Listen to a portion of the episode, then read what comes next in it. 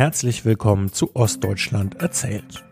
Heute eine Geschichte von Fernweh, verschwundenen Liebesbriefen und einer wiedergefundenen Liebe.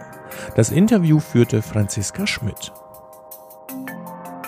Liebe Zuhörerinnen und Zuhörer, mir gegenüber sitzt Jörg Weber und er ist pensionierter Tierarzt und ehemaliger DDR-Bewohner.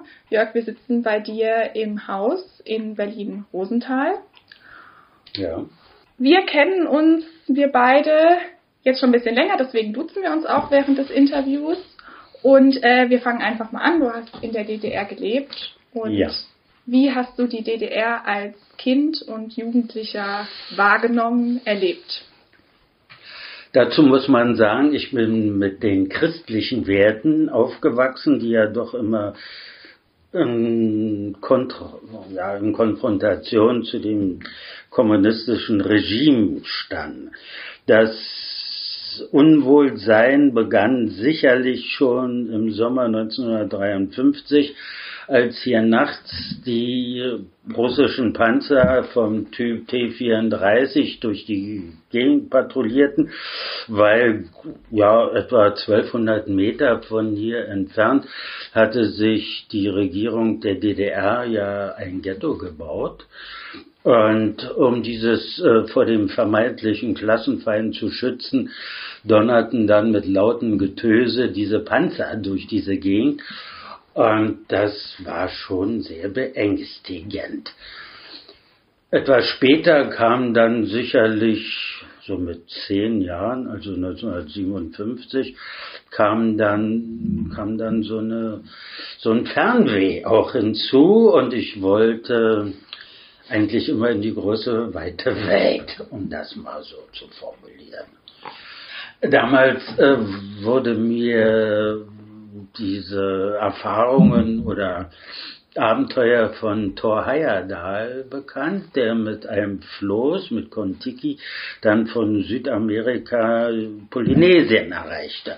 Und am liebsten hätte ich mit zehn, elf Jahren genauso mir ein Floß gebaut und wäre damit nach Amerika.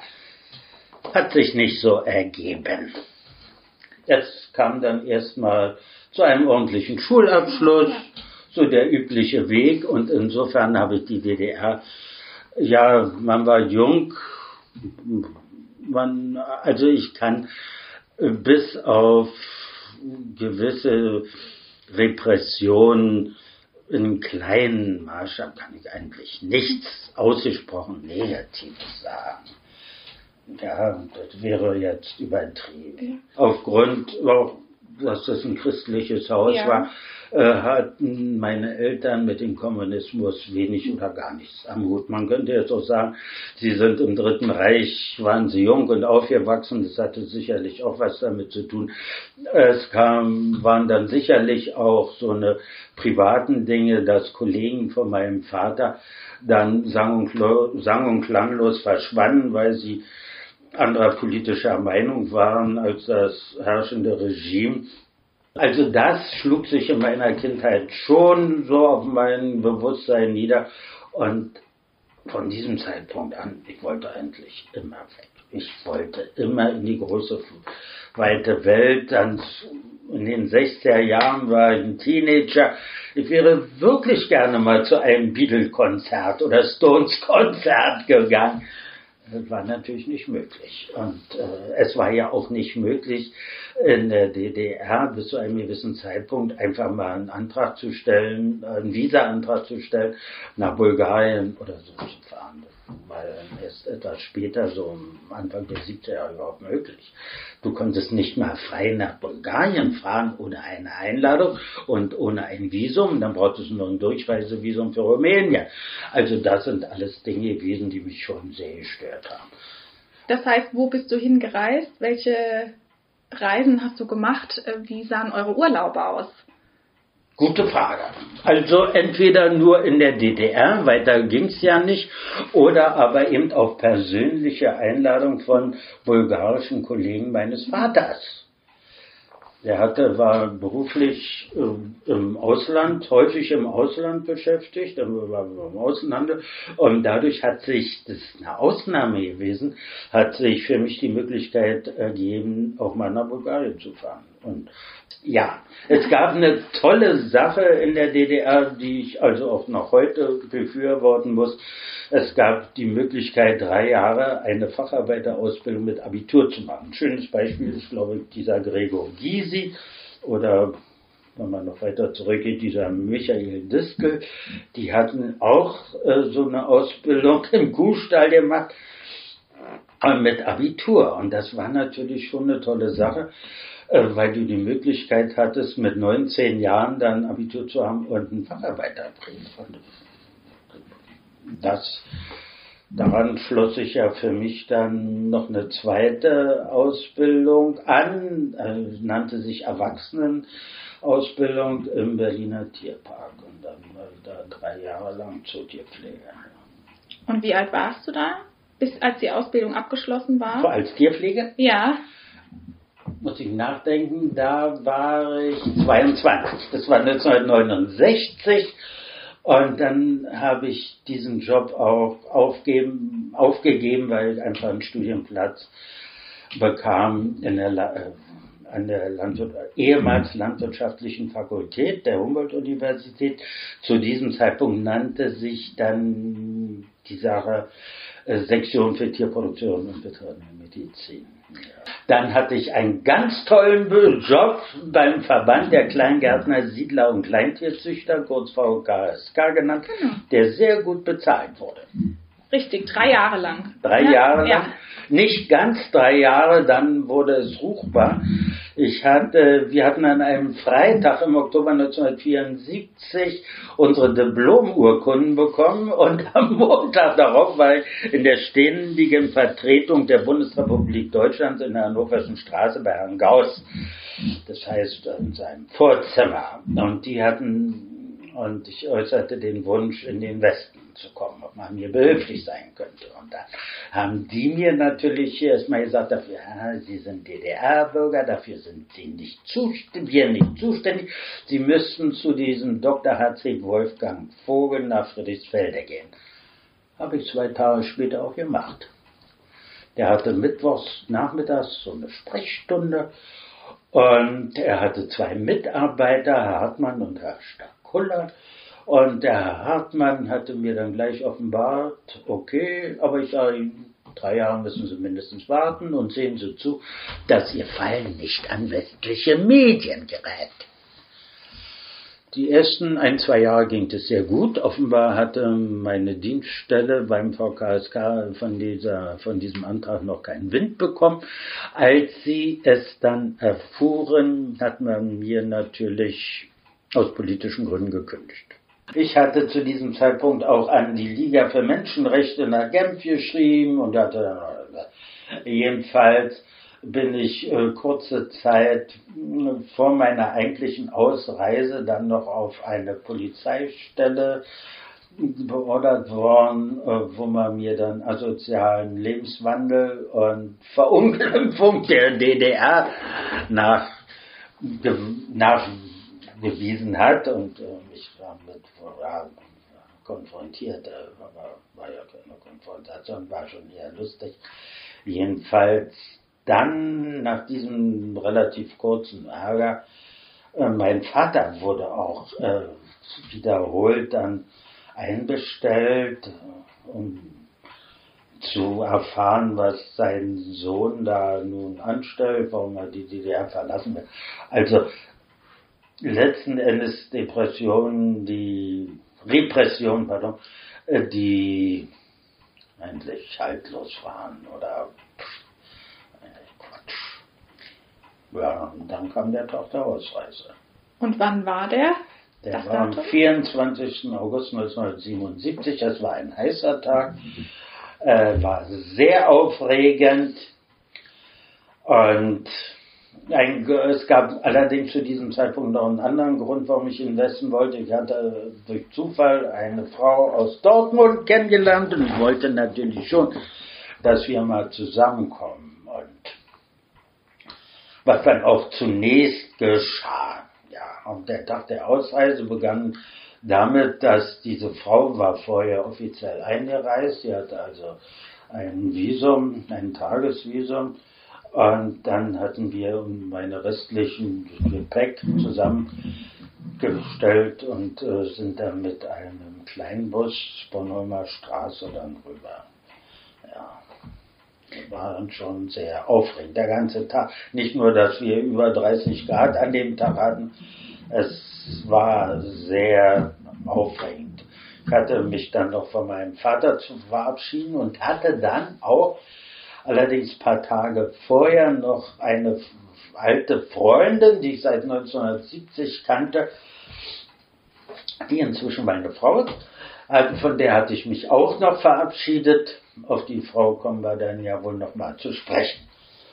Und äh, von meiner Schwester. Und die die fand es sehr traurig. Und viele Freunde von mir, Schulfreunde und überhaupt aus meinem Dunstkreis, waren doch etliche, die auch den Schritt nicht gut geheißen haben. Die dachten, wenn alle jetzt im Westen gehen, wo bleiben wir dann? Oder so. Ne? War ein sehr aufregender Tag. Und als ich dann in Neukölln in der Wohnung bei meiner Freundin dann ankam, es war viel zu K.O. erstmal. Zumal die wohnte vier Treppen hoch dann muss ich ganz mein Gepäck erstmal vier Treppen hoch schaffen. Ja, das war schon ein sehr aufregender Tag, ja. Also das einschneidende Erlebnis meines Lebens, muss ich sagen. Also darüber ging nichts mehr. Zumal ich sehr froh war, dass ich diesen Osten hinter mir gelassen habe. Denn mir waren schon die Grenzen meines Daseins, besonders in DDR, sehr bewusst, weil um andere Möglichkeiten wusste. Es war dann so, am nächsten Tag, also am 25. August, musste ich dann in die sogenannte Notaufnahmestelle nach Marienfelde. Und da ging das dann, das sind so Stufen, die du, du hattest so einen Laufzettel.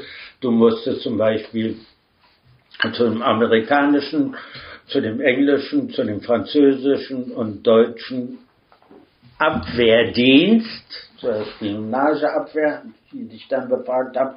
Dann bekamst du ein Konto zugewiesen von der Sparkasse. Mit diesem Konto bist du in das Nebenzimmer gegangen, wo das Arbeitsamt war. Damit die dir das erste Geld überweisen konnten, brauchtest du ja eine Kontonummer bei dieser Gelegenheit wurde dann festgestellt, ah ja, das und das, also Sie sind Agraringenieur, okay. Und daraufhin hatte ich dann zwei Monate später dann einen Job als technisch, als wissenschaftlicher Assistent an der Technischen Universität in Berlin im Institut Internet, äh, für Tierproduktion und internationale Agrarentwicklung. Meine Freundin die ich damals hatte, die hatte schon vorgesorgt und hatte meine Bewerbung bei der ZVS in Dortmund eingereicht und ich hatte dann eher, als ich es vermutet hatte, für das Wintersemester dann einen Studienplatz in Veterinärmedizin. Brauchte dann allerdings ein bisschen länger und war dann mit äh, 1983 mit dem Studium fertig. Ja. Ich hatte mich immer dafür interessiert, in den Tropen oder sagen wir mal in der dritten Welt zu engagieren als Entwicklungshelfer. Und so bekam ich dann bei dem Deutschen Entwicklungshelferdienst einen Zweijahresvertrag von 83 bis 85 für Benin, Westafrika. Und da war ich dann in erster Linie prophylaktisch tätig. Es ging um Zuchtmaßnahmen und dann gab es da auch schon ein überall ein Truppen-Zecken-Problem. Aber letzten Endes ging es darum, eben ordentliche Zuchtprogramme da durchzuziehen, damit die Produktivität und äh, die, die, Nahrungsgrundlage für die Bevölkerung äh, ein bisschen besser wird. Ne? Darum ging es in erster Linie. Aber das war dann von 86 bis 86, 87, 88 hatte ich dann auch noch beim DED einen, einen Vertrag äh, für Südostasien und zwar Indonesien war es auf Sulawesi. Mhm. Das heißt, deine, dein Fernweh, dein, dein, ja. dein Wunsch nach Reisen hat sich im, am Ende erfüllt durch die Ausreise in den Westen. Total. Und auch heute noch dieses Fernweh hat sich bis heute, ich bin inzwischen 72, hat sich erhalten. Und jedes Flugzeug, was hier vorbeifliegt, erfüllt mich wie ein See, vor 200 Jahren wie ein Segelschiff, was in die große, weite Welt führt. Denke ich, ach, da müsstest du jetzt drin sitzen, so ungefähr. Ne? Ja, ja. Und kannst du uns noch die, ja, den signifikantesten Unterschied zwischen deinem Leben im Osten, in Ostberlin und dem Leben in Westberlin, abgesehen von der Freiheit, dem Reisen? Wie sah der Alltag anders aus? Hattest du, ja, Hast du offener gesprochen über politische Themen? Mit Kommilitonen auf jeden Fall. Mit Kommilitonen. Man musste sich nicht mehr so verstellen. Und das meine ich bitte ernst.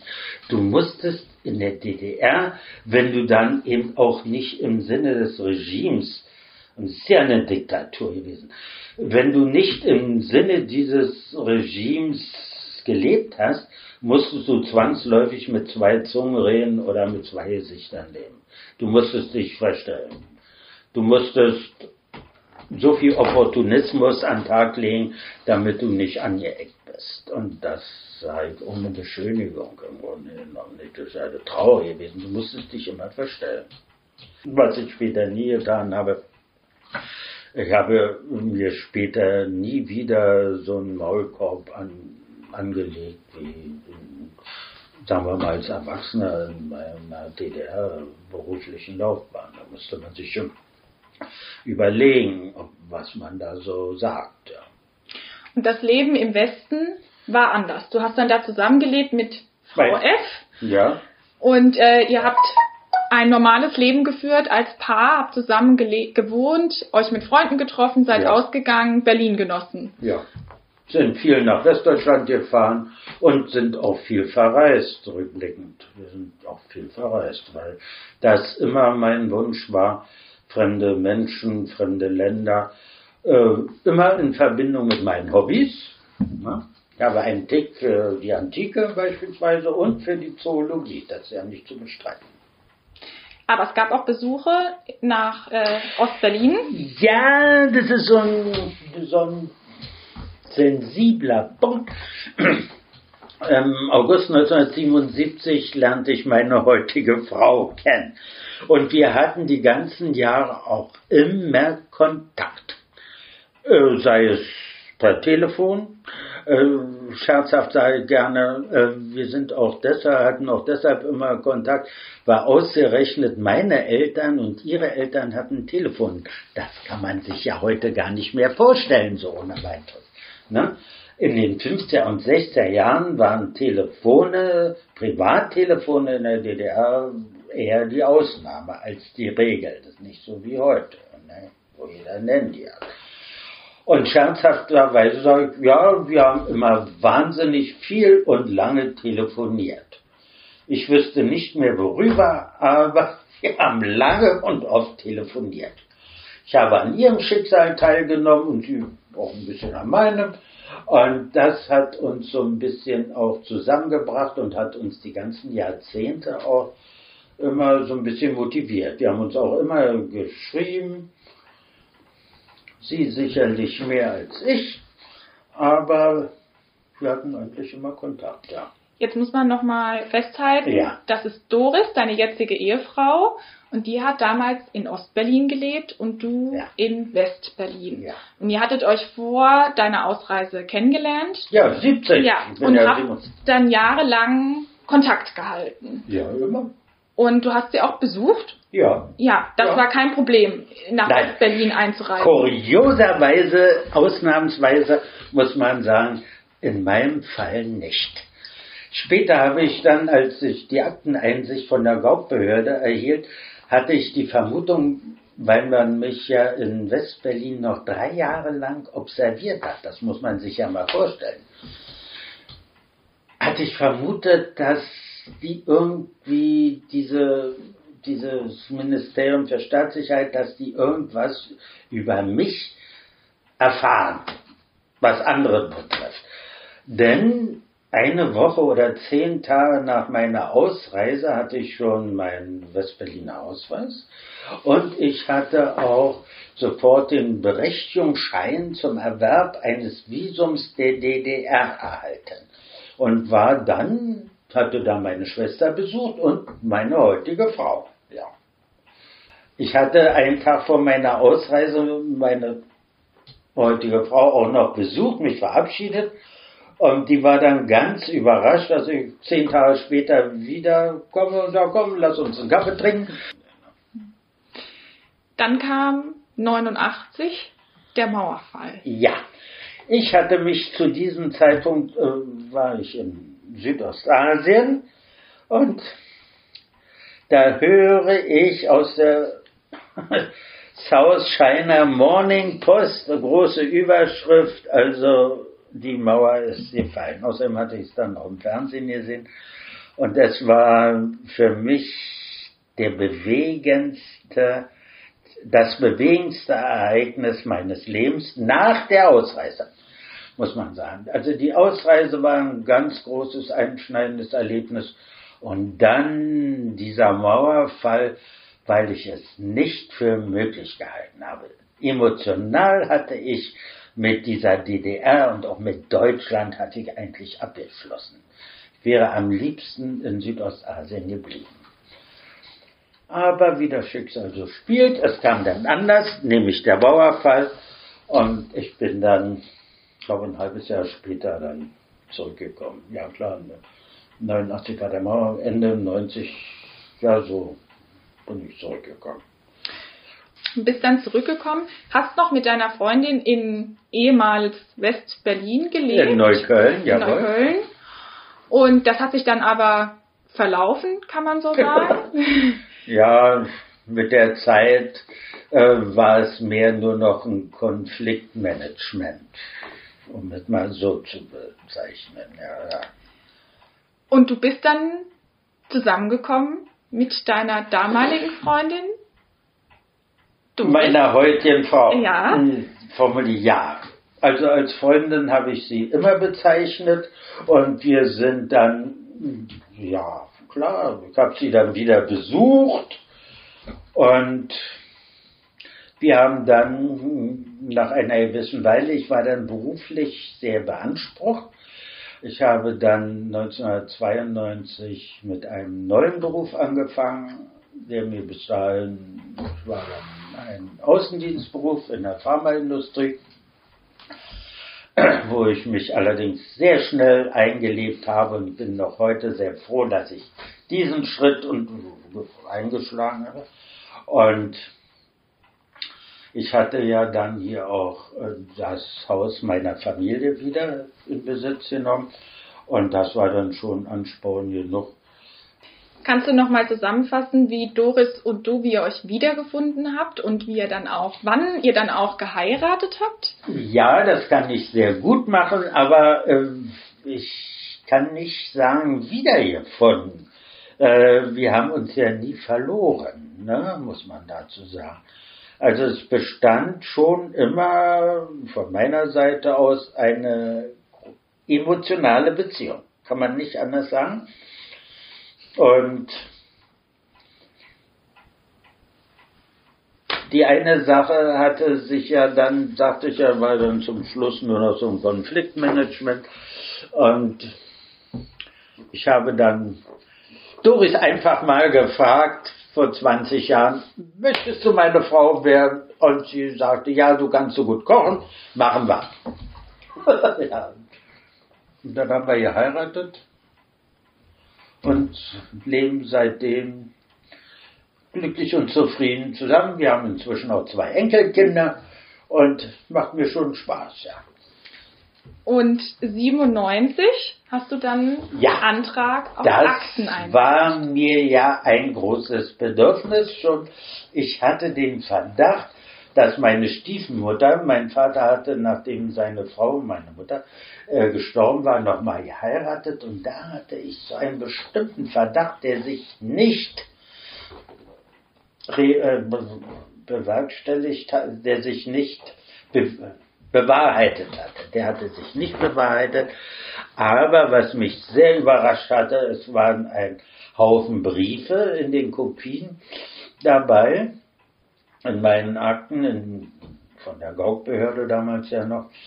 Und es waren vier dicke Leitsordner mit, mit unmöglichen Aussagen und da ist mir auch erstmal zur Kenntnis gekommen, dass man mich noch drei Jahre lang in Westberlin observiert hatte.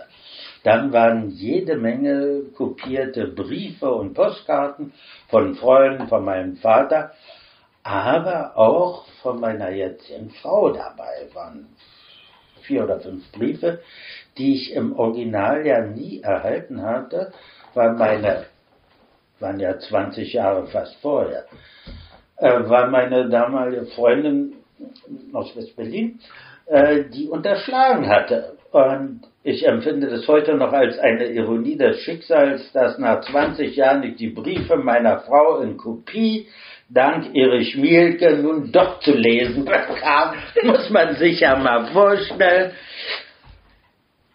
Da haben sich diese diese Stasi, ähm, äh, diese Stasi-Spitzel so eine Mühe gegeben. Und meine Ex-Freundin hatte sich auch so eine Mühe gegeben. Und dann Age kriegst du nach 20 Jahren nun doch noch zu lesen. Als ich das meiner Frau dann gezeigt habe, ich habe mir diese Briefe von ihr kopieren lassen und habe ihr die neu gezeigt, da guck mal, mein Schatz, die hast du mir geschrieben und sie daraufhin, und ich habe mich immer gewundert, warum antwortet mir der Knallkopf nicht auf meine Briefe. das ist auch so witzig auch noch danach, ja. Ja. Ja, wie fühlt man sich, wenn man das liest, dass man noch drei Jahre, nachdem man ausgereist war, noch bespitzelt wurde? Da standen Dinge drin, die komplett nichtig waren für die politische Situation der DDR, wann du das Haus verlassen hast, wann du Briefe in Briefkästen geworfen hast. Wie fühlt sich das an, wenn man weiß, dass man in West-Berlin damals noch drei Jahre lang beobachtet wurde und auch deine mhm. Freunde beobachtet wurden? Ja, ja krank mit einem Bart. Also, also schlimmer als die Gestapo im Dritten Reich. Äh, also die fand ich ja schon schlimm, aber das finde ich also pervers im Grunde genommen nicht.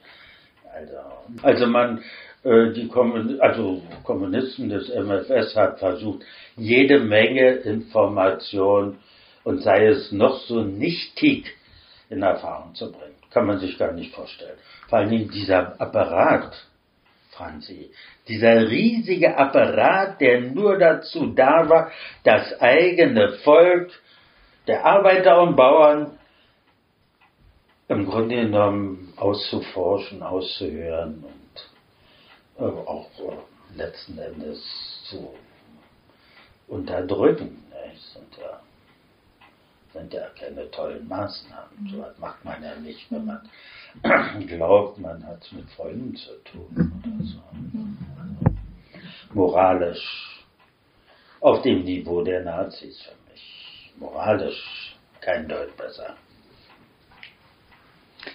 Du lebst jetzt heute wieder in deinem Elternhaus. Ja. Mit deiner Frau zusammen. Ja. Und bereist auch noch weiterhin die Welt. Ja.